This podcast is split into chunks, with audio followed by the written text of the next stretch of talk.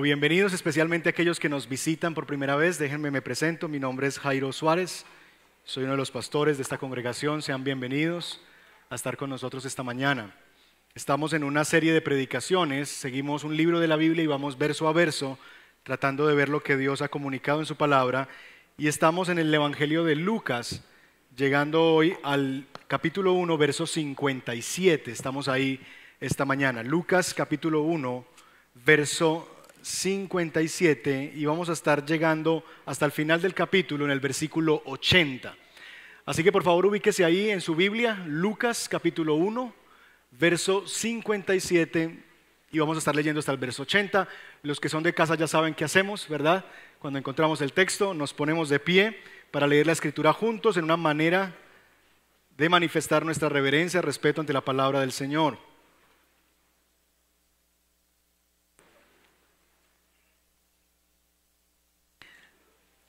Lucas capítulo 1, verso 57 en adelante. Leo de la Nueva Biblia de las Américas, que es la versión que estamos comenzando a usar como iglesia. Si usted tiene otra versión, no se preocupe, va a notar que la lectura va a ser muy uniforme. Dice así la palabra del Señor, verso 57. Cuando a Elizabeth se le cumplió el tiempo de su alumbramiento, dio a luz un hijo. Y sus vecinos y parientes oyeron que el Señor había demostrado su gran misericordia hacia ella y se regocijaban con ella. Al octavo día vinieron para circuncidar al niño y lo iban a llamar Zacarías, según el nombre de su padre. No, sino que se llamará Juan, respondió la madre. Y le dijeron, no hay nadie en tu familia que tenga ese nombre. Entonces preguntaban por señas al padre cómo lo quería llamar. Él pidió una tablilla y escribió lo siguiente, su nombre es Juan. Y todos se maravillaron. Al instante le fue abierta su boca y suelta su lengua comenzó a hablar, dando alabanzas a Dios. Y vino temor sobre todos los que vivían a su alrededor y todas estas cosas se comentaban en toda región montañosa de Judea. Todos los que oían las guardaban en su corazón diciendo, ¿qué pues llegará a ser este niño? Porque la mano del Señor ciertamente estaba con él. Su padre Zacarías fue lleno del Espíritu Santo y profetizó diciendo, bendito sea el Señor Dios de Israel, porque nos ha visitado y ha traído redención para su pueblo y nos ha levantado un cuerno de salvación en la casa de David su siervo, tal como lo anunció por boca de sus santos profetas desde los tiempos antiguos, salvación de nuestros enemigos y de la mano de todos los que nos aborrecen para mostrar misericordia a nuestros padres y para recordar su santo pacto, el juramento que hizo a nuestro padre Abraham, concedernos que, librados de la mano de nuestros enemigos, le sirvamos sin temor, en santidad y justicia delante de Él todos nuestros días. Y tú, niño, serás llamado profeta del Altísimo porque irás delante del Señor para preparar sus caminos, para dar a conocer a su pueblo el conocimiento de la salvación por el perdón de sus pecados, por la entrañable misericordia de nuestro Dios, con que la aurora nos visitará desde lo alto, para dar luz a los que habitan en tinieblas y en sombra de muerte, para guiar nuestros pies en el camino de la paz. Y el niño crecía y se fortalecía en espíritu y vivió en lugares desiertos hasta el día en que apareció en público a Israel. Oremos. Padre, tenemos delante de ti tu palabra, inerrante y todo suficiente. Señor, lo que necesitamos para vivir son tus palabras.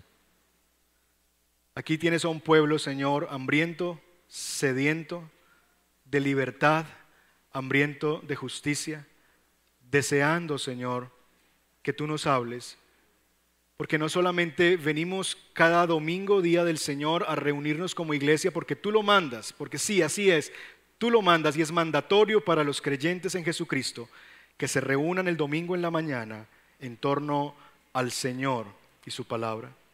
Pero también lo hacemos orientados por la necesidad, la necesidad que tenemos de alimentarnos de ti, Señor, de tus palabras que son vida para nuestra vida.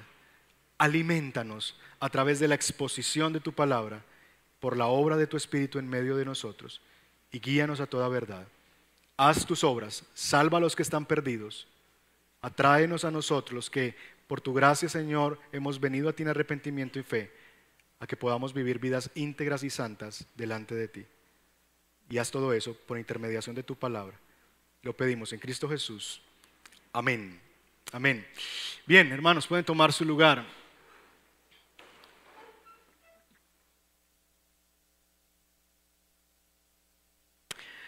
Bueno, la mayoría de ustedes seguramente están familiarizados con este rostro, ¿verdad? ¿Quién es? Bob Marley, ¿verdad? Bob Marley fue un cantautor jamaiquino eh, que entre otras cosas eh, compuso varias canciones en un contexto muy importante de la humanidad, en un deseo que había en las juventudes de emancipación, de libertad, y fue digamos que un ícono, y ha sido hasta el día de hoy, es un ícono de la música. él escribió una canción que es una canción que se convirtió en un ícono de, su vida eh, musical, y la escribió en un momento muy interesante en su vida.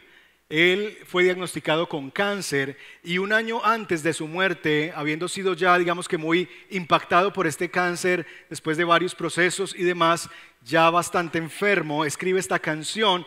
Creo yo que es una canción que no solamente refleja el anhelo que él tiene de la libertad de su pueblo, Jamaica, ¿verdad? Que es un pueblo que estaba siendo oprimido por batallas civiles, por gobiernos corruptos, por una guerra civil interna que estaban viviendo, sino que también creo yo que esta canción la escribió desde su corazón, desde el mismo deseo que él tenía de redención, de libertad, porque estaba siendo esclavizado, estaba siendo preso de una enfermedad que no se iba y que finalmente le conduciría un año más tarde a su muerte. Esa canción es conocida como Redemption Song, canto de redención o canción de redención.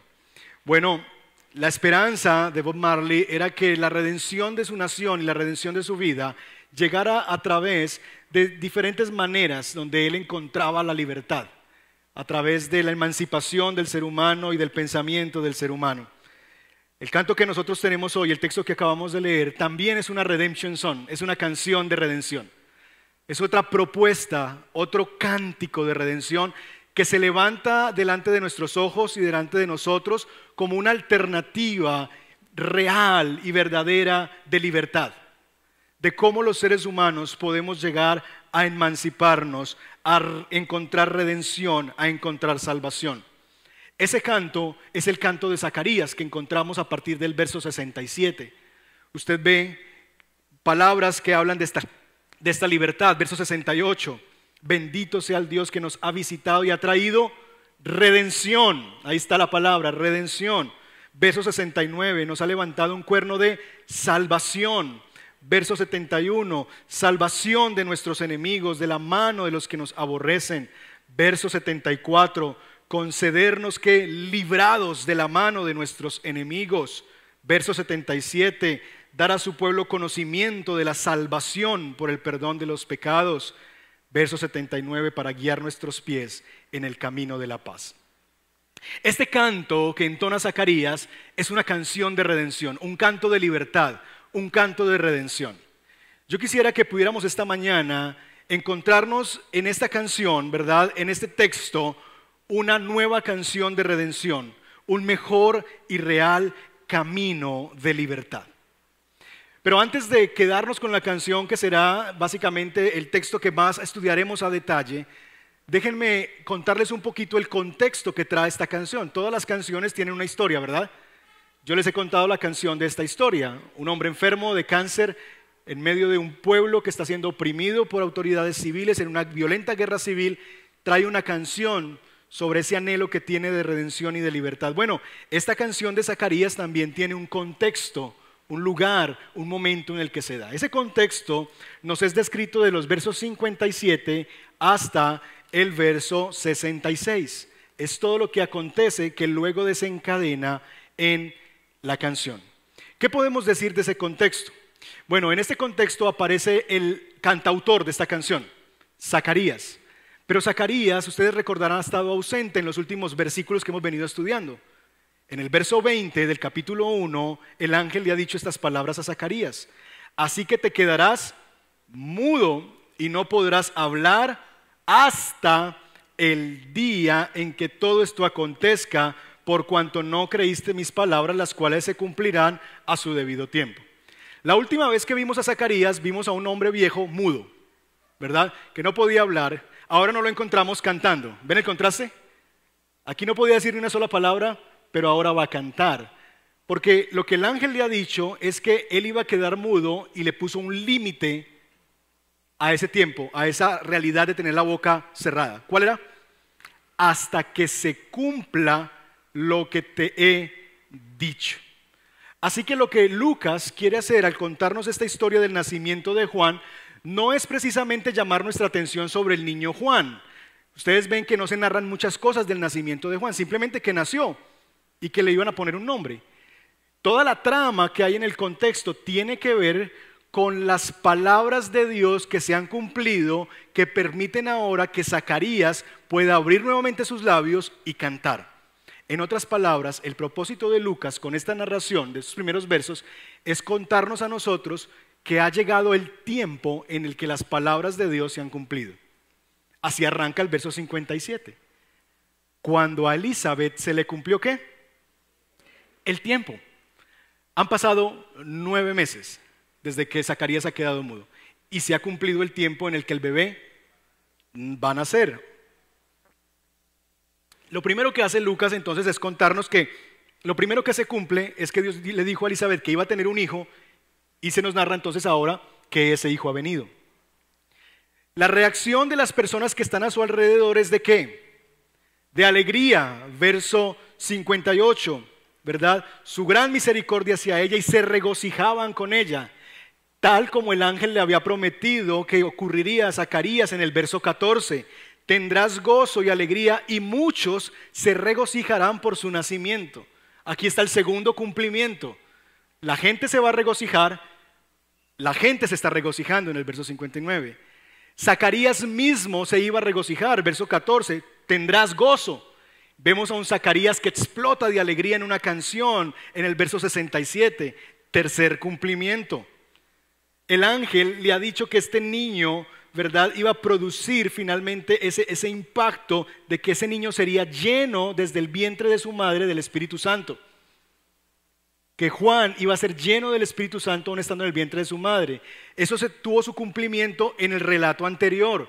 Cuando el niño que tiene Elizabeth en su vientre, al saber la presencia de María y el bebé que tiene adentro, el embrión que tiene adentro, el niño de, de Elizabeth, Juan, salta de alegría al saber que quien ha llegado a visitarle es su Señor, su Salvador, lo que llaman algunos autores el Señor embrionario, el Señor en un embrión, en un pequeño embrión, ha llegado y el niño salta de alegría.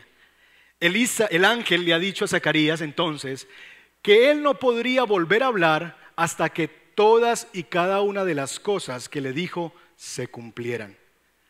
Y como se ha cumplido el tiempo, entonces lo que nos narra Lucas es que Zacarías recupera su voz. El énfasis aquí está precisamente en ese asunto, el Dios que cumple sus promesas, porque aquello que dudó Zacarías que Dios cumpliría son sus promesas. Dios había dicho que el niño se tendría que llamar Juan. Aquí hay un grupo de personas que tienen una mejor idea, ¿no? Que se llame Zacarías, ¿verdad? y hay un enrollo, un rollo ahí en medio de la gente, un embrollo en medio de cómo se debía llamar el niño. Y todo el mundo tenía una opinión, como cuando uno tiene un hijo, ¿verdad? La familia de uno tiene muchas ideas, la familia de la esposa también tiene muchas ideas de cómo debería llamarse el niño, como el abuelo, pónganle Blas, porque es que así se llamaba el abuelo. O pónganle Inocencio, o yo no sé qué, para hacerle memoria y cada familia tiene una idea de cómo debería llamarse un niño. Bueno, aquí se presenta un caso similar. Quieren encontrar un nombre que tenga alguna vinculación con la familia. Pero Elizabeth dice, no, su nombre será Juan. Luego ellos en medio de la duda hacen la pregunta a Zacarías y le dicen, a ver Zacarías, tu esposa está diciendo que es que Juan y allí nadie se llama así en su familia. Díganos usted cómo se va a llamar. pero Zacarías no podía hablar.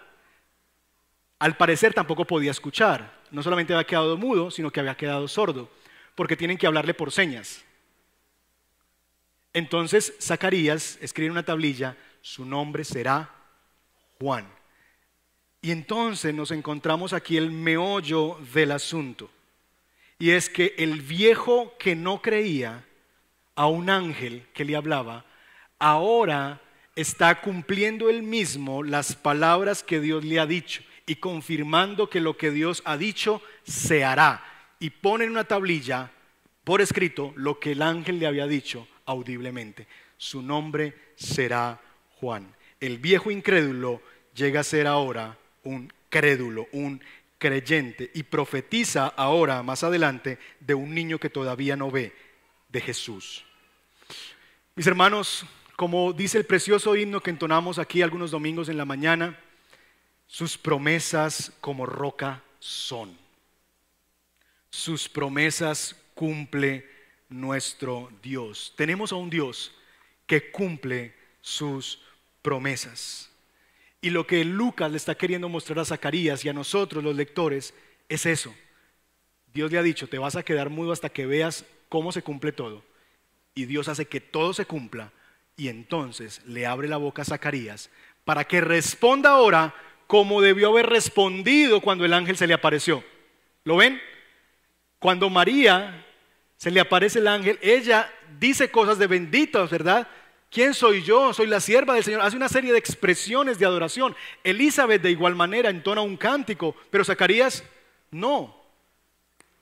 Él hace ahora lo que debió haber sido al comienzo. Y de tal manera que esto se convierte de alguna manera en una pequeña historia de redención de Zacarías. Porque Dios le da la oportunidad a Zacarías de ahora creer después de haber sido un incrédulo y poner el nombre de ese niño en esa tablilla. Eso nos lleva entonces a lo que será el centro de nuestra predicación, el verso 67 en adelante, nuestra canción. Este canto que tenemos aquí, mis hermanos, es un canto de redención. Tiene dos grandes partes. Verso 68 hasta el 75 es un primer bloque donde se habla de la redención de Dios en favor de su pueblo Israel. Zacarías está recordando textos del Antiguo Testamento, está recordando las promesas de Dios de redención, de lo que Dios iba a hacer en favor de Israel.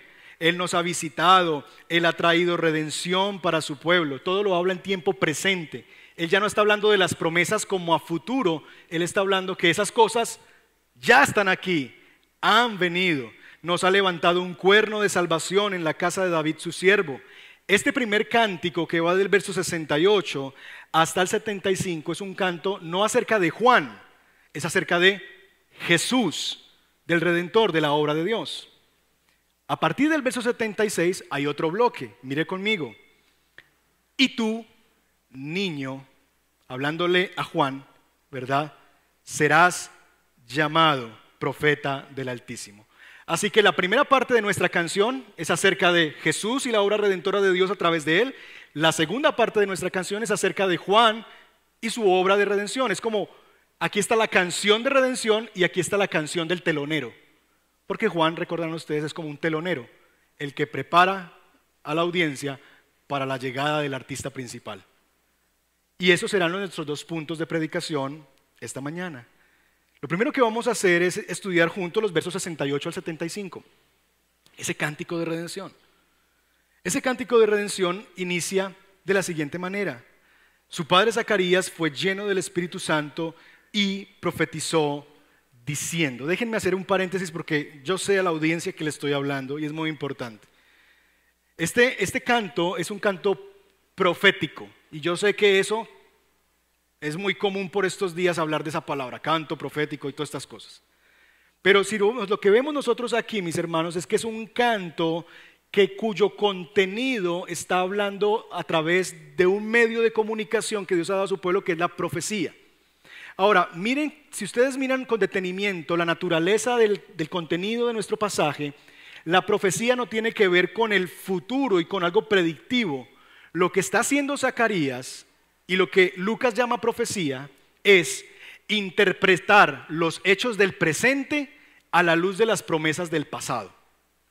Eso es profecía. Interpretar los hechos del presente a la luz de lo que Dios ha dicho en el pasado. Ustedes notarán que aquí no hay nuevas revelaciones, aquí no hay predicciones. Aquí ni siquiera Juan, eh, Zacarías está hablando de predicciones acerca del futuro. No hay algo nuevo que le está diciendo. De hecho, cuando habla de Juan, que sí lo hace en el futuro, es decir, lo que Juan hará en el futuro, lo que está haciendo Zacarías realmente es replicar las palabras que el ángel le ha dicho que el niño será. ¿Lo ven? Juan, perdón, Zacarías no está diciendo algo nuevo. Zacarías está repitiendo lo que ya el ángel le había dicho que el niño iba a hacer. Él iba a ser un profeta que iba a ir delante del Señor, que iba a hacer esto, que iba a dar luz. Lo que está haciendo Zacarías simplemente es repitiendo lo que ya el ángel le dijo. Mis hermanos, el Espíritu Santo lleva a Zacarías a un estado de, un estado de confusión e incredulidad a uno de alabanza y confianza en Dios. Las profecías, la palabra profética más segura es esta. Necesitamos basar nuestra confianza y nuestra esperanza no en otros profetas que dicen cosas acerca del futuro y predicciones. No, esa no es la profecía del Nuevo Testamento. La profecía que encontramos en el Nuevo Testamento es una profecía que interpreta el presente a la luz de lo que Dios ha dicho en el pasado en su palabra. Así que no le crean a profetas que se llaman y se autodenominan a sí mismos trayendo palabras del Señor nuevas. No, Dios ya ha hablado y lo habló en su palabra. Y todo lo que un hombre hable, llámese Jairo Suárez, llámese el que usted quiera, al predicador que usted quiera imaginarse, tiene que estar basado en la palabra revelada del Señor. No hay nuevas revelaciones que Dios traiga. Ya Dios habló, solo escritura es un principio de la reforma. ¿Recuerdan lo que hablamos con María? La iglesia tradicional tiene la escritura más el magisterio de la iglesia, el papa y los concilios, las encíclicas. Entonces tiene la autoridad. Sí, la Biblia dice, pero es que el papa dijo en tal encíclica y el magisterio de la iglesia ha ordenado esto. Entonces, aunque esto contradiga esto, no importa, tiene igual autoridad. Ese es el catolicismo romano. Pero los cristianos nos hemos creado nuestros propios papas, porque es lo que dice la Biblia más lo que dice el apóstol Pepito Pérez. Es que lo dijo el pastor tal. Y si lo dijo el pastor tal, eso es palabra de Dios, te alabamos Señor. Y hemos convertido a hombres en personas que traen nuevas revelaciones. Y la iglesia está atestada de profetizas y todos estos rollos que ustedes ya conocen, que tratan en un sentido de decir cosas nuevas a lo que Dios ya ha dicho. No crean en esas cosas. La palabra de Dios es la palabra profética más segura. Solo escritura fue el principio que recuperó la reforma protestante. ¿Dónde está la revelación de Dios? En la palabra de Dios. Ella es suficiente. Cuando tú le quieras meter otra cosa, necesitas que alguien más te diga, entonces ya deja de ser suficiente. No me es suficiente, necesito otra revelación, necesito más que alguien me diga, deja de ser suficiente. La palabra de Dios es inerrante, no tiene error. Los hombres sí. Confiamos y descansamos en la palabra del Señor. Ahora, entremos entonces ahora sí a nuestro canto de redención, verso 68. Bendito sea el Señor Dios de Israel de la misma manera que en el canto de María, las primeras palabras le dieron nombre a la canción, el Magnificat, por engrandece mi alma al Señor, magnífica sea, magnificat et Deus, ¿verdad? De la misma manera, en estas palabras, bendito sea el Señor, es el nombre que se le ha dado a este cántico en la historia. El Benedictus es el nombre de este cántico en la historia de la humanidad, por la palabra bendito. ¿Bendito quién? El Dios de Israel. ¿Por qué? porque ha venido a redimir a su pueblo. La razón que lleva a la adoración profunda de Zacarías no es el nacimiento de su hijo, es que a través de ese niño que va a nacer vendrá uno detrás que representa la salvación de Dios, la redención de Dios, la libertad. La palabra redención es una palabra técnica que tiene mucha vinculación con la esclavitud eran los esclavos que podían ser redimidos de sus amos. Redimir un esclavo, es decir, tú le pertenecías a alguien y alguien más venía y pagaba el precio que tenía que pagar para que tú fueras libre. Entonces alguien más venía. ¿Vieron 12 años de esclavitud? ¿La película? Bueno, si no la han visto, véanla, es una muy buena película, ¿verdad? La esclavitud y bueno, todo este rollo. Pero alguien más venía y pagaba el precio, le decía a ese amo, ya no te pertenece, yo lo redimo, yo lo compro, yo lo adquiero. Así que hay un contexto de libertad en esta palabra redención. Redimir es llamar a libertad a alguien que ha sido esclavo. Lo que celebra Zacarías en este cántico es que Dios se ha manifestado para traer a su pueblo libertad, redención. Les decía al comienzo de la predicación sobre esta canción que popularizó Bob Marley, canción de redención. Déjenme leerle dos estribillos de esta canción para que vean cómo él se imagina la libertad y la redención. Dice así, ¿nos ayudarías a cantar estas canciones de libertad? Porque todo lo que tengo son canciones de redención, canciones de redención. Emanciparse a sí mismos de la esclavitud mental. Nadie más que nosotros puede liberar nuestras mentes. No tengas miedo de la energía atómica porque nada de eso puede parar el tiempo. Miren el concepto de libertad, cómo él esperaba que halláramos la libertad. Emanciparse a sí mismos de la esclavitud mental. Nadie más que nosotros puede liberar nuestras mentes. Para Marley y para muchas personas, la libertad se trata de un asunto mental por un lado, de un tema que es en la mente, y que la única manera de hallar redención, libertad, es si nosotros mismos logramos emanciparnos de esa esclavitud mental. La libertad que, esperaba él era que a través de la música y el cannabis fuéramos liberados de la esclavitud mental. Y es curioso, mis hermanos, porque este anhelo que tenía Marley no fue solamente un anhelo que nos visitó en los 60, 70 o 80. Este es un anhelo que ha visitado la humanidad desde sus inicios, desde sus cimientos. Los seres humanos hemos sentido siempre una necesidad de liberarnos de algo.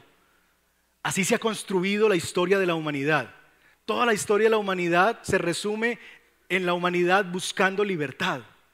Piénselo desde diferentes puntos de vista. ¿Cómo se construyeron las civilizaciones? A través de imperios que iban creciendo en su poder, conquistando otras naciones, haciéndose más fuertes y oprimiendo a otros. Así surgieron los egipcios, así surgieron los asirios, así surgieron los griegos, así surgieron los romanos, etcétera, etcétera, etcétera. Piensa en cualquier imperio, es poder acumulado en unos pocos que controla y domina a otros. ¿Y la libertad cómo se lograba? Cuando los oprimidos lograban liberarse de la esclavitud de éste, pero para convertirse ahora ellos mismos en los nuevos opresores de otros. Y esa es la historia de Israel, el pueblo de Dios. ¿Recuerdan? Ellos se liberaban de unos, pero al tiempo llegaban y ellos mismos oprimían a los filisteos y a los otros, y después llegaban y otros los oprimían a ellos. La historia de la humanidad es una historia de opresión, liberación, opresión, liberación. Y cuando viene una liberación, lo que ocurre es que los que han libertado se convierten en los nuevos opresores. Esa es la historia de la humanidad. La opresión feudal, por ejemplo, fue lo que ocasionó la Revolución Francesa. La corrupción política es la que hace surgir las dictaduras. Cuando la gente se cansa de tanta corrupción, surgen personas en la escena de la humanidad que dicen, nosotros vamos a acabar la corrupción y vamos a desaparecer a todos esos ladrones. Y se levantan con la esperanza de que ellos van a liberar al pueblo de esa esclavitud. Y lo que ocurre es que ellos que han sido los liberadores se convierten ahora en los nuevos opresores. La opresión masculina, el machismo y esa opresión, ¿verdad? Produjo que las oprimidas, las mujeres, se rebelaran y entonces surgió todo lo que se llamaba la liberación femenina. Y lo que ahora estamos viviendo es, al contrario, es la opresión de estos modelos de matriarcado sobre los demás. Entonces las que llegaron a ser las oprimidas, llegaron ahora a convertirse en las que quieren ser opresoras. Y podemos ver eso vez tras vez. La opresión sexual llevó a la revolución sexual. Y la historia de la humanidad se ha seguido desarrollando en historias de oprimidos y gente liberándose, oprimidos y gente con deseo de liberarse. El factor común, mis hermanos y amigos, en cada intento de libertad que los seres humanos hemos tratado en la historia de la humanidad lograr, es que de lo que hemos tratado de liberarnos es de nosotros mismos, de otros seres humanos. ¿Ven la paradoja? Que la forma en la que entendemos los seres humanos la libertad es quitándonos de encima a otros seres humanos y ponerlos como una pirámide que se construye donde los que están aquí quieren estar aquí pero ahí no cabemos todos. Entonces los que están aquí toda la vida tienen que ponerse abajo para que venga nuevos opresores y que los oprimidos pasen a ser los opresores. El factor común en cada intento de libertad es que hemos tratado de liberarnos de nosotros mismos, queriendo ponernos cada uno de nosotros en la cima de la montaña, para ver a los demás desde arriba, para imponernos sobre otros, para esclavizar a otros. Quizás el ejemplo más icónico en la escritura de esa realidad se da en el libro de Génesis, Babel. ¿Recuerdan la historia de Babel? La torre de Babel. Algunos entienden la historia de Babel de la siguiente manera, que la humanidad se reunió en torno a un proyecto común, el proyecto de construir ciudades, de crecer, de progresar y que cuando Dios vio que la humanidad estaba progresando tanto y tan rápido, Dios dijo, no, eso no puede ser. Y les acabó el plan, porque Dios se opone al progreso de los pueblos. Algunos leen el relato de la Torre de Babel así, que lo que Dios estropeó fue el progreso de gente que estaba trabajando en común para construir una gran torre. Gente que estaba mancomunada, trabajando para el progreso de los pueblos. Es interesante, mis hermanos, que lo que Babel realmente representa es que en Babel está representada la construcción de una libertad. La libertad de unos pocos que están construyendo una torre y llamando las ciudades por sus nombres, poniéndole las ciudades sus nombres y llamando a esta torre y haciendo esta torre en un punto específico. Y yo les pregunto, ¿con quiénes se construían estas torres? ¿Se construían solas? Es muy interesante cuando se estudia la historia de Babel que las palabras que se usan tienen mucha vinculación con lo que sucede en Egipto y la construcción de las pirámides. ¿Con quiénes se construyeron las pirámides? Con esclavos. De tal manera que lo que tenemos en Babel es un monumento a la libertad humana que consiste en esclavizar personas de otros pueblos para construir símbolos que den gloria a unos pocos a través de la opresión de otros muchos, para que esos pocos sirvan a los propósitos, ¿verdad? Esos muchos sirvan a los propósitos de esos pocos y nos ayuden a construir un símbolo que le diga a los demás cómo estamos progresando. Es interesante los paralelos, porque a eso hoy día le llamamos progresismo. El progresismo el progresismo que es finalmente la misma situación. Y usamos símbolos, una torre, el monumento de Bolívar, la estatua de la libertad, la bandera LGTBQI más, etcétera, que se constituyen en símbolos nacionales puestos en los lugares más visibles para decir, ese es el símbolo de nuestra libertad. Y se dan cuenta que se ponen en lugares altos para ser vistos esos símbolos grandes para que se vean como Babel. Hermanos, este mundo no se está construyendo ahora. Este mundo se viene construyendo hace milenios. Y el ser humano sigue haciendo lo mismo que hizo hace seis mil, ocho mil, veinte mil años. Tratando de encontrar la libertad, el progreso en construir libertades a través de la opresión de otros, que sirvan a los propósitos de lo que nosotros queremos. Y esto no tiene que ver con partidos. Eso lo ha hecho la derecha, la izquierda, occidente, oriente. No hay ni una sociedad perfecta, ni una sola, donde no haya una relación de oprimidos y opresores. Lo que cambian es quiénes oprimen y quiénes son los oprimidos. Esa es la variación. Pero el punto es que vivimos en una sociedad que se ha construido alrededor de ese relato de opresores y oprimidos, porque la libertad para los seres humanos, como para Marley, es un asunto que somos nosotros los que tenemos que emanciparnos. Pero el punto es que lo que nos oprime en este concepto humano son otros hombres. Y que lo que necesitamos es deshacernos de esa opresión de esos hombres y nosotros sí sabremos cómo hacer las cosas. El ascenso de unos a merced de esclavizar a otros. Pero la verdad es, mis hermanos,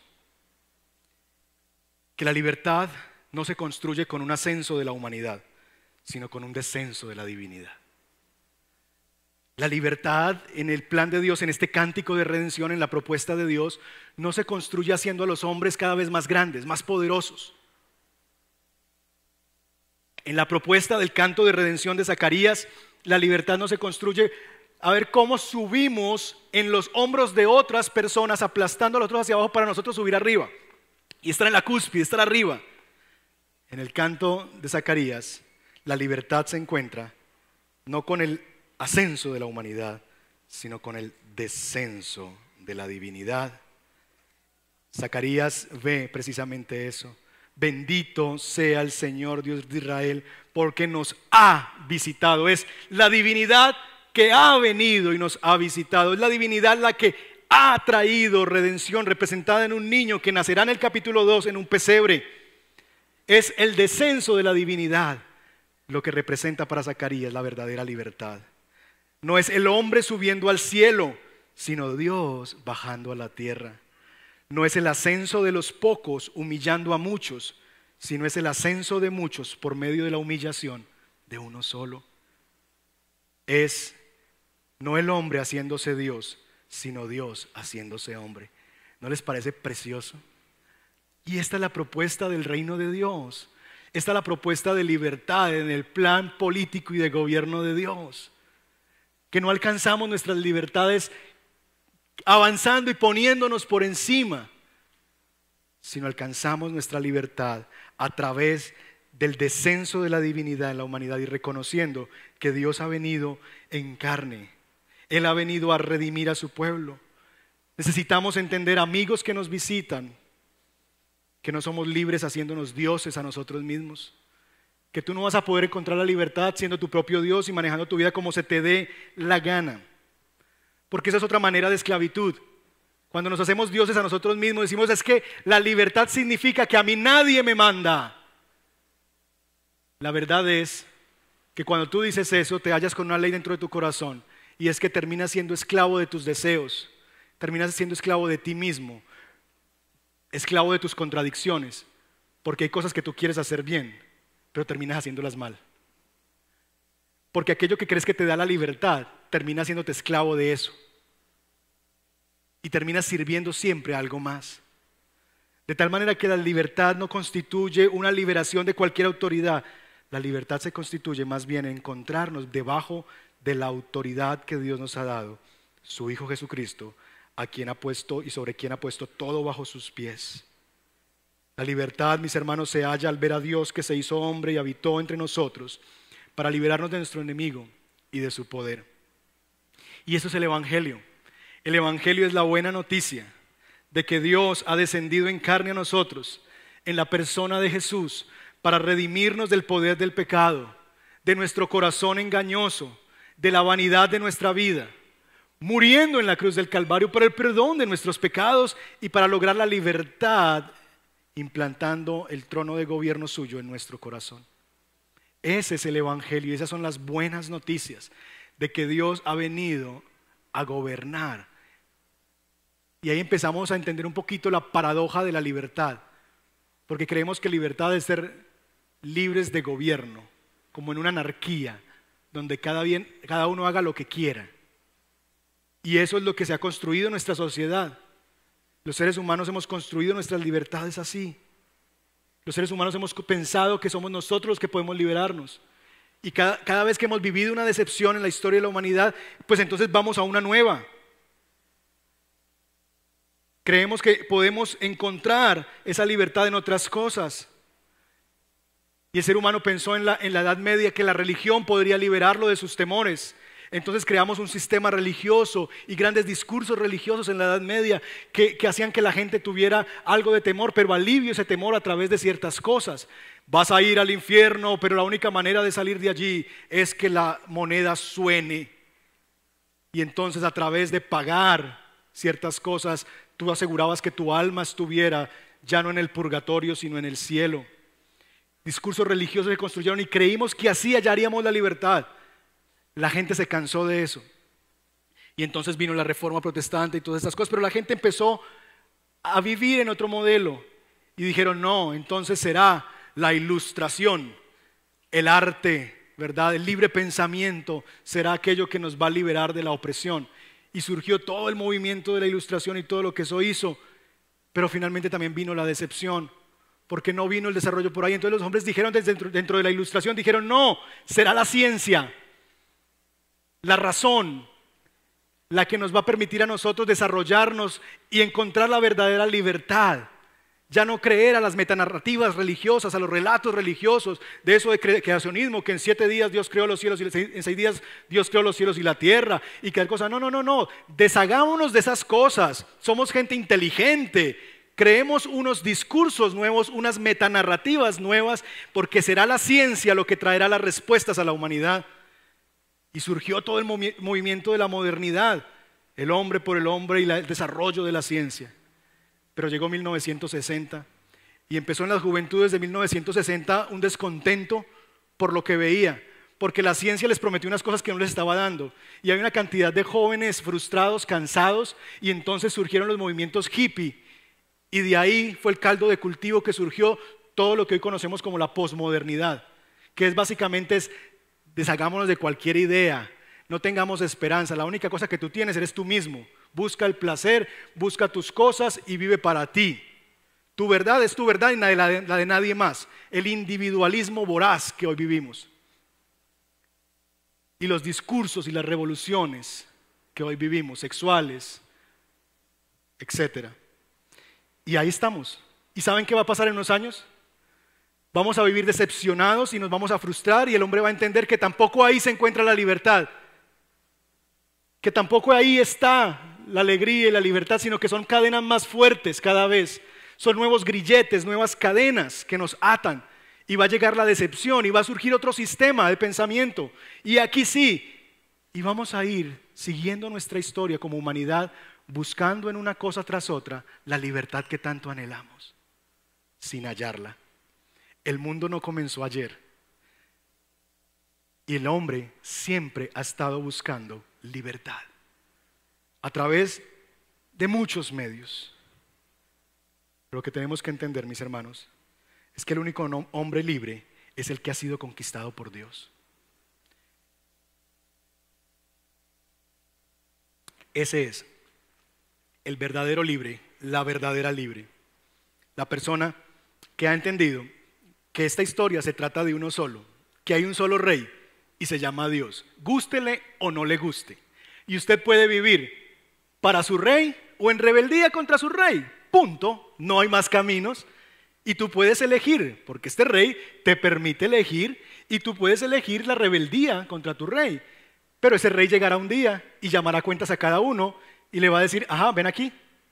Y entonces, y entonces Filipenses nos dice que aquel día toda rodilla se doblará y toda lengua confesará que Jesucristo es el Señor para gloria de Dios Padre. Pero esas rodillas ya no se doblarán para salvación, sino para juicio, porque no las doblaron mientras estaban en esta tierra. Esa búsqueda humana de libertad que nunca la logramos, porque no hay ni un solo sistema libre. Mire el mundo. ¿Qué sociedad usted admira? Allá va a encontrar opresión. ¿Recuerdan la sociedad sueca? Los suecos, que es una sociedad que se elogia a sí misma por sus libertades y demás, todo lo que están viviendo con el fracaso de, su teoría sueca del amor. Si no han visto ese documental, se lo recomiendo, Teoría Sueca del Amor. Una teoría implantada en los años 60, donde los suecos creían que la libertad se iba a encontrar en la libertad individual, en poner al individuo por encima de cualquier otra cosa y despojándose de cualquier vinculación humana. No familia, no estructuras, el hombre solo, el día de hoy, en el 60% de los hogares suecos vive una sola persona. Hay personas que fallecen y hasta dos, tres años más tarde se dan cuenta de que murió por el olor. porque nadie llama a nadie, porque nadie se vincula con nadie, y están encontrando y recogiendo el desastre de su teoría sueca del amor. Todas las sociedades son corruptas, todas las sociedades fracasan en sus intentos de libertad a través de medios políticos o filosóficos. Seguimos buscando libertad. Este país ahora mismo está buscando libertad.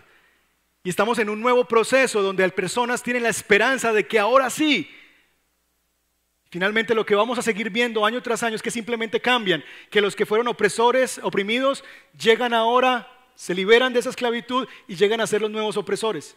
Y en 4, 8, 12 años, 16, no sé cuánto vamos a durar, van a surgir los que habían sido oprimidos por estos nuevos opresores y van a levantarse y van a oprimir nuevamente a estos.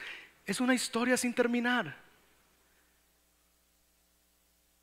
Es la búsqueda humana de la libertad. Ahora, esta semana providencialmente leyendo un libro que no tiene nada que ver con la predicación, una lectura que estoy haciendo, me encontré con una, con una parte que quiero leerles a ustedes porque creo que capta muy bien la idea que estoy queriendo comunicar aquí de libertad. Esa búsqueda humana de libertad que nunca se logra es quizás porque no está aquí. Es quizás porque Dios lo que está haciendo al de darnos un deseo de libertad insatisfecho es que la busquemos en otro lado.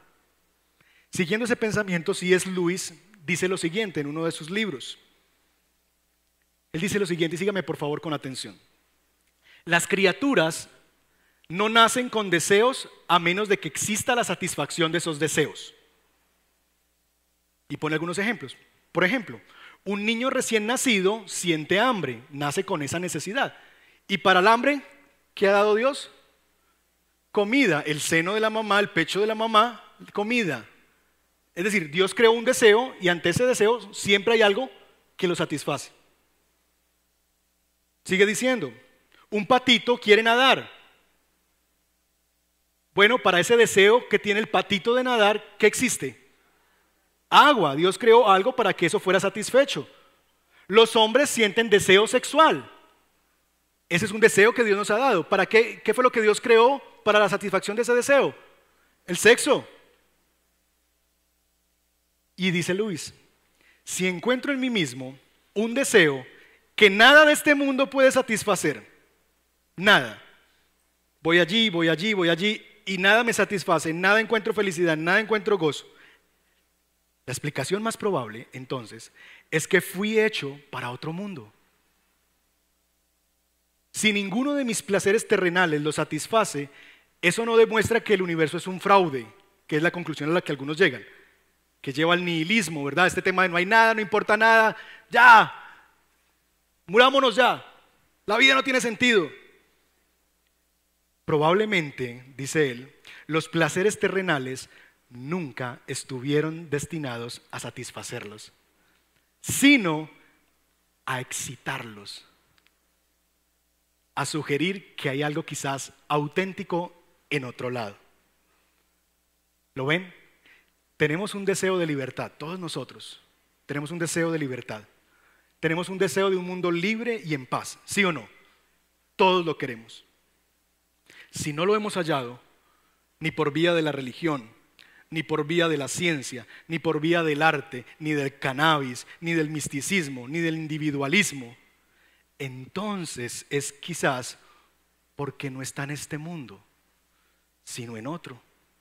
Y que la razón por la que Dios nos dejó ese deseo es para excitar en nosotros, para despertar en nosotros hambre de otra cosa que no está aquí, para que dejemos de estar mirando así y miremos hacia allá, porque no está aquí, sino allá la verdadera libertad. ¿Lo ven? Este canto tiene una segunda parte y es la canción del telonero, versos 76 al 80.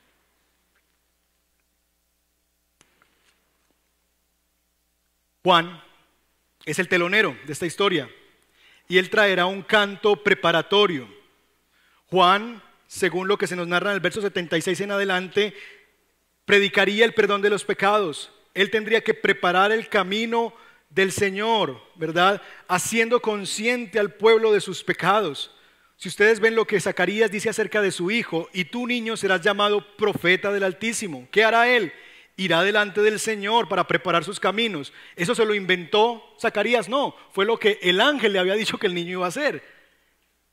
Por la entrañable misericordia de, nuestro Dios, con que aurora nos la aurora nos ha visitado desde lo alto. ¿Para qué? Para dar luz a los que habitan en tinieblas, en sombra de muerte, para guiar nuestros pies en el camino de la paz. El propósito del ministerio de Juan era preparar el camino del Redentor, haciendo consciente al pueblo de Dios que vivían en pecados. Vuelve el tema de la libertad. Cuando el pueblo judío recibe al Mesías, el pueblo judío está viviendo en qué? En opresión. Los romanos lo están oprimiendo. Y la expectativa que ellos tienen se parece más a lo que nos dicen los primeros versos del cántico nos ha levantado un cuerno de salvación.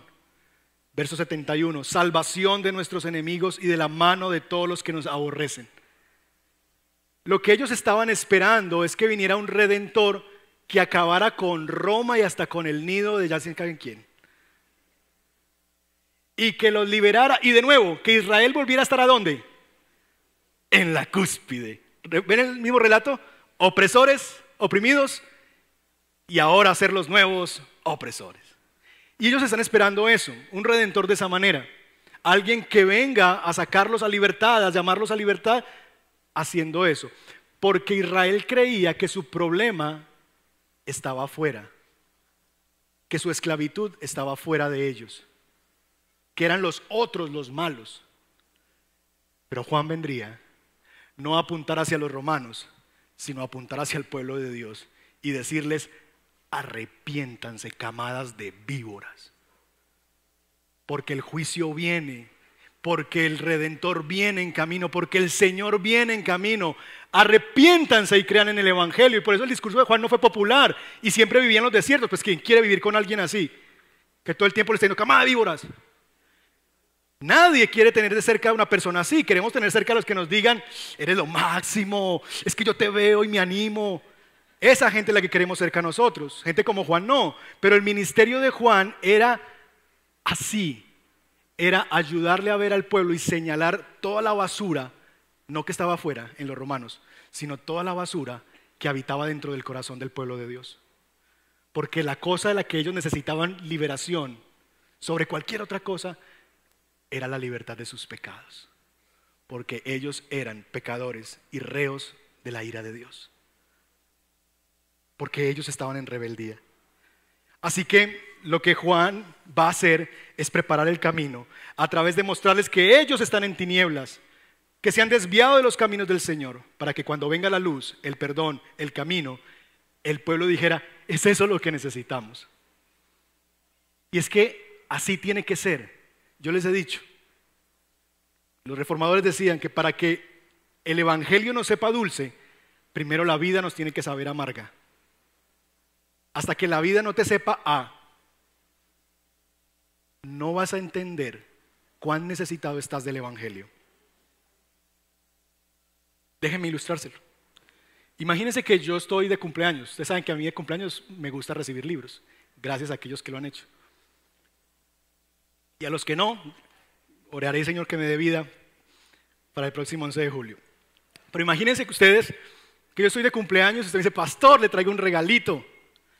Y yo destapo el regalo y lo miro y hay un arito ahí, un salvavidas, un flotador. Seguramente yo por decencia le diré, hermano, muchas gracias, qué querido usted. Pero yo no sabré qué hacer con eso, seguramente irá a parar al cuarto útil. ¿Qué hago yo con un flotador? ¿Dónde lo pongo? Entonces yo recibiré el regalo, lo veré sin mucho entusiasmo y diré, bueno, gracias, qué bien que se acordó y estaré agradecido. Pero no es lo mismo recibir ese regalo el día de mi cumpleaños a, no sé, 380 kilómetros del mar más cercano, a recibir ese regalo una noche lluviosa en la que tú y yo estamos en un barco, donde hay olas de 10 metros y el, el barco está a punto de partirse y vamos a morir porque hay una fuerte tormenta, estamos en alta mar, no hay nada a la vista, hay rayos cayendo y tú tienes en tus manos un flotador y me dices, pastor, tenga. ¿Lo quiere? Sí. ¿Ven? Es el mismo regalo, pero en dos contextos distintos. Muchas personas escuchan hablar de Jesús como el Salvador. Jesús te va a salvar, Jesús te quiere liberar de la opresión del infierno, Jesús quiere salvar tu vida, Él es el Salvador, Él es el Señor, Él quiere redimirte. Y ellos escuchan esas palabras y están, pues que yo estoy aquí en la sala de la casa, en un sofá con Coca-Cola, con pancito de la miguería, viendo el partido. Entonces piensan que están en Disney. Y claro, chévere, bonito el mensaje de Jesús. No, a mí me gusta ir a esa iglesia, ese pastor habla muy chévere de Jesús. Me encanta lo que dice. Pero le veo la misma relevancia que yo le veo al flotadorcito que me regaló el hermano el día de mi cumpleaños. Tan querido. Muchas gracias. Qué bonito mensaje, pastor. Muy bien. Me gusta. Hasta que no entiendas que tú eres ese hombre y esa mujer, que estás en alta mar, que las olas se están levantando y que lo que te espera es la destrucción de tu vida por causa de que no has creído en el Evangelio y que la única manera en la que tú puedes ser salvo de la ira venidera de Dios es poniendo tu confianza en Jesús, arrepintiéndote de tus pecados, extendiendo tus brazos a la oferta de su gracia, que es la cruz del Calvario, y poniéndote ese chaleco salvavidas, que es Cristo mismo, revestido de Cristo, tú no vas a entender de lo que se trata el Evangelio. Necesitas verte primero perdido en miseria de tu alma para que aprendas a apreciar el tesoro que es el Evangelio. Y por eso a veces es una buena noticia lo que te está pasando. El dolor que estás viviendo, el sufrimiento que estás enfrentando. Porque quizás es apenas ahora que estás siendo consciente de que estás en problemas y necesitas a Dios. Necesitas entender que has caído del crucero, que la tormenta se avecina. Y así como Juan, como un buen telonero, introduce a Jesús, el salvavidas, literalmente aquel que es el Salvador. Queridos amigos que nos visitan, yo no sé si tú te sientes hoy como en la sala de tu casa con la Coca-Cola y el pan de la miguería. Y que tú me escuchas a mí decirte, ven a Cristo, hay salvación para ti. Pon tu confianza en Jesús. Arrepiéntete de tus pecados y tú te percibes a ti mismo en el sofá de tu casa tomando Coca-Cola. Pero yo ruego al Señor que sea hoy o mañana, te permita abrir tus ojos a tu realidad, quite el velo de tus ojos y permita ver el real estado de tu vida. Y es que estás en alta mar y estás perdido. Y lo primero que requieres para entonces poder disfrutar de la gracia de Dios y amar el Evangelio es reconocer que estás perdido. Y eso la Biblia le llama arrepentimiento. Que te des cuenta que te estás ahogando. Que te des cuenta de que si alguien no viene en tu rescate te vas a morir. Eso es lo primero y se llama arrepentimiento. Que cuando tú escuchas esa palabra, eres pecador, tú digas, ese hombre soy yo, esa mujer soy yo. En segundo lugar, que puedas clamar, ver a la cruz de Cristo y decir, pero allí hay un Salvador poderoso, pero allí hay uno que murió por mí y que me ha dicho que si Él está en este barco, aunque la tormenta se desate, Él ha dicho, pasaremos al otro lado. Y eso se llama confianza. Y que tú confíes que Jesús hizo todo lo que necesitó hacer para que tú fueras liberado de la paga del pecado que es la muerte y pudieras entrar a vida eterna. Y es mi oración y es mi esperanza que tú hoy, esta misma día, esta misma mañana, pongas tu confianza en Jesús y te arrepientas de tus pecados. Pero quizás la mayoría de los que estamos aquí presentes podemos decir que ya lo hemos hecho. Yo quisiera dejar tus ojos y dejar tu atención concentrada en los versos 74 y 75. Mira conmigo, por favor, ahí. Concedernos que, librados librados de la mano de nuestros enemigos, le sirvamos sin temor, en santidad y justicia delante de Él todos nuestros días. Querido hermano, La razón por la que tú has sido liberado no solamente ha sido para recibir un pasaporte al cielo. Y que cuando llegues a la puerta del cielo y San Pedro te reciba, tú le digas, mira, aquí está mi pasaporte, déjeme entrar. No. La razón por la que tú has sido liberado de tus pecados es para que sirvas al Señor cada día y segundo de tu vida. Para que le sirvas al Señor. De tal manera que la libertad que hemos recibido no es una libertad para dejar de servir y ser servidos ahora. La libertad, cuando la gente habla de libertad financiera, ¿saben qué se imagina? No trabajar, no servir y que otros le sirvan a él. Porque nuestro concepto de libertad es ese. Libertad es no hacer nada. libertad es la jubilación. Libertad es yo ser el jefe y que todo el mundo haga lo que yo quiero. Así nos imaginamos libertad. La libertad de que nadie me diga lo que tengo que hacer. Pero la libertad que proviene, que Dios nos ha dado, no es para no hacer nada. Es una libertad que se nos ha concedido para que sirvamos a Dios. ¿Cómo? Con santidad y justicia. De tal manera que encontramos la paradoja de la libertad cristiana. Aquello que aparentemente es una contradicción. Y es que somos libres para servir. ¿Para qué Dios te hizo libre? Para servir. Y eso parece una contradicción, pero no lo es, es una paradoja. Somos librados para servir con integridad al Señor. Para eso Dios te liberó, para eso Dios te libró. ¿Y saben por qué es así? Porque fuimos creados siempre para adorar. No hay una sola persona libre en el mundo, no hay ni existirá. El único libre de todo es Dios. Es el único autónomo, es la única persona completamente libre de cualquier otra cosa. El resto de nosotros somos esclavos a alguien, porque fuimos creados así por diseño. La palabra que se traduce por adoración en el Nuevo Testamento es latreo, de donde viene la palabra idolatría, latría. ¿Recuerdan? Latría. Latría significa literalmente servicio. Así que idolatría es servir ídolos. Todos nosotros tenemos una latría. Tenemos ego, latría, cuando decimos a nadie más obedezco, sino solamente a mí. Bueno, bienvenido a tu nueva religión. Se llama egolatría, tiene un Dios y un súbdito, tú.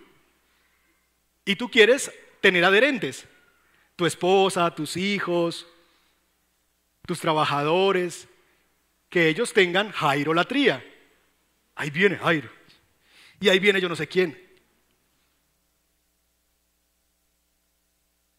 Podemos tener la tría a otras cosas. Siempre vamos a estar sirviendo algo o a alguien. Así que la pregunta no es si tú vas a servir a algo a alguien. La pregunta del millón es, ¿a qué voluntad vas a servir? ¿A quién vas a servir? ¿Te vas a seguir sirviendo a ti mismo? ¿Vas a seguir cosechando? Porque saben que nosotros somos unos malos reyes, malísimos, porque vivimos en contradicción constante. ¿O no les ha pasado a ustedes que ustedes quieren hacer el bien, pero resultan haciendo el mal? ¿No les ha pasado a ustedes que ustedes tienen buenas intenciones, pero como que de una u otra manera terminan embarrándola, dañando personas a su alrededor? Porque no fuimos creados para la egolatría, sino para la teolatría. Esa palabra no existe, pero usted me entiende. Para la adoración, para el servicio a Dios. Para eso fuimos creados. Y hasta que no vivamos ahí, seguiremos buscando libertades en cualquier rincón de este mundo, frustrados y sin hallarlo. Cierren sus ojos y vamos a orar.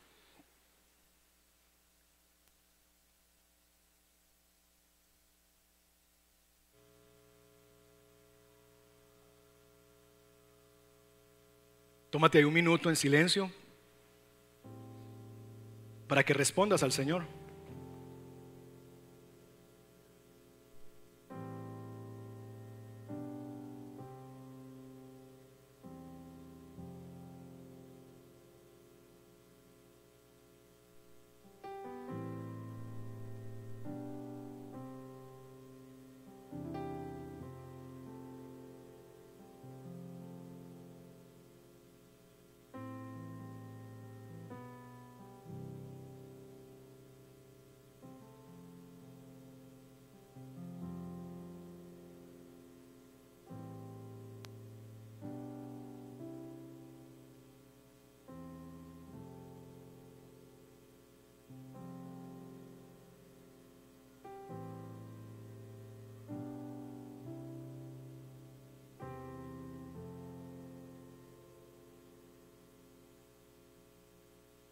Padre, nosotros venimos esta tarde delante de ti.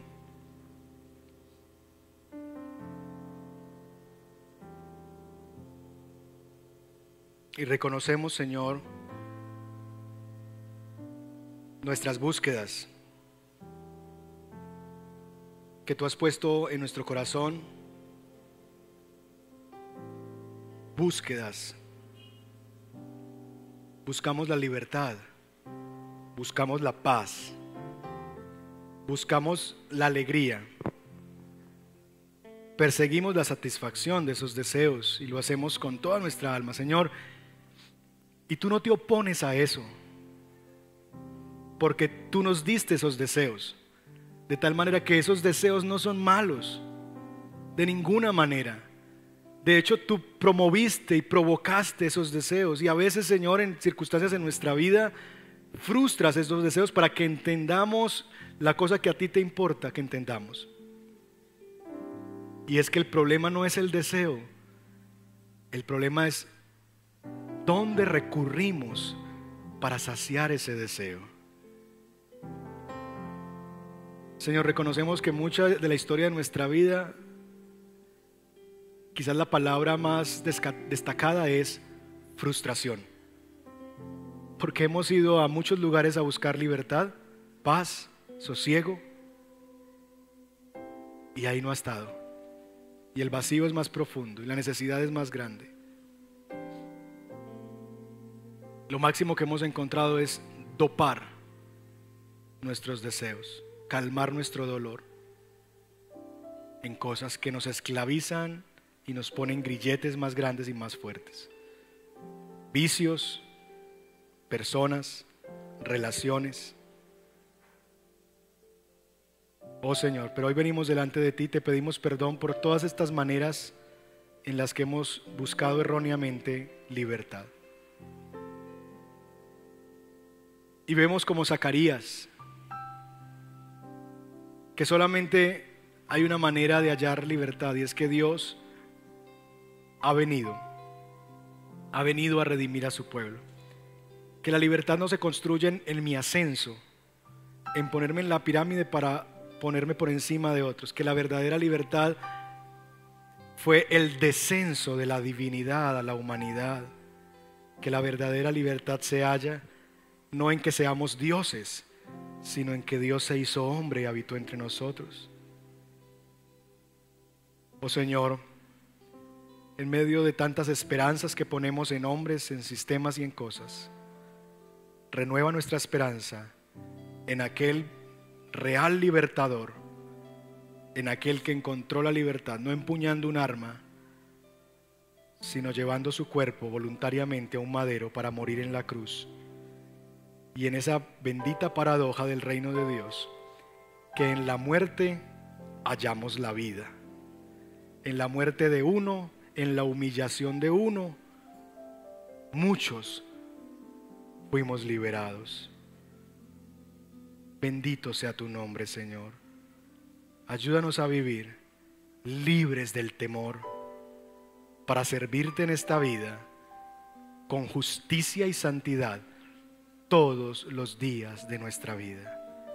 Para vivir como esclavos a voluntad y decir, aunque me has hecho libre, yo me presento delante de ti, Señor, y te digo, quiero servirte todos los días de mi vida, desde la libertad que me has dado, porque sé que no seré más feliz viviendo bajo otra latría distinta a la tuya, bajo otro servicio que no sea el tuyo y el que le debo a tu persona.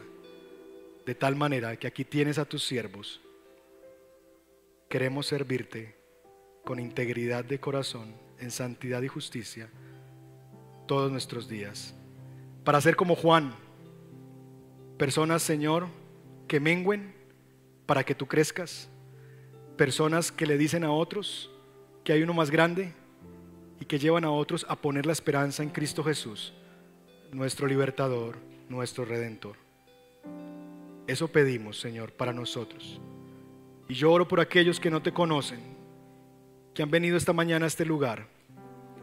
Te ruego, Señor, Que tú les reveles a ellos que no están en un sillón en su casa, que están en medio de alta mar, que la tormenta se avecina y que están a punto de perder sus vidas si no entienden en lo que están, si no entienden que solamente en Cristo Jesús hay libertad y redención. Abre sus ojos para que vean y que ellos puedan acceder a la oferta gratuita del Evangelio que está disponible para todo aquel que confía en Él y se arrepienta de sus pecados. Ven a Cristo, amigo y amiga que nos visitas, y hallarás la vida y la libertad. Oramos, Señor, que nos ayudes esta semana a libres del temor, servirte con justicia y santidad en cada cosa que hacemos, para la gloria de tu nombre y el bien de nuestras vidas. Y lo pedimos en el nombre de Jesús en quien oramos.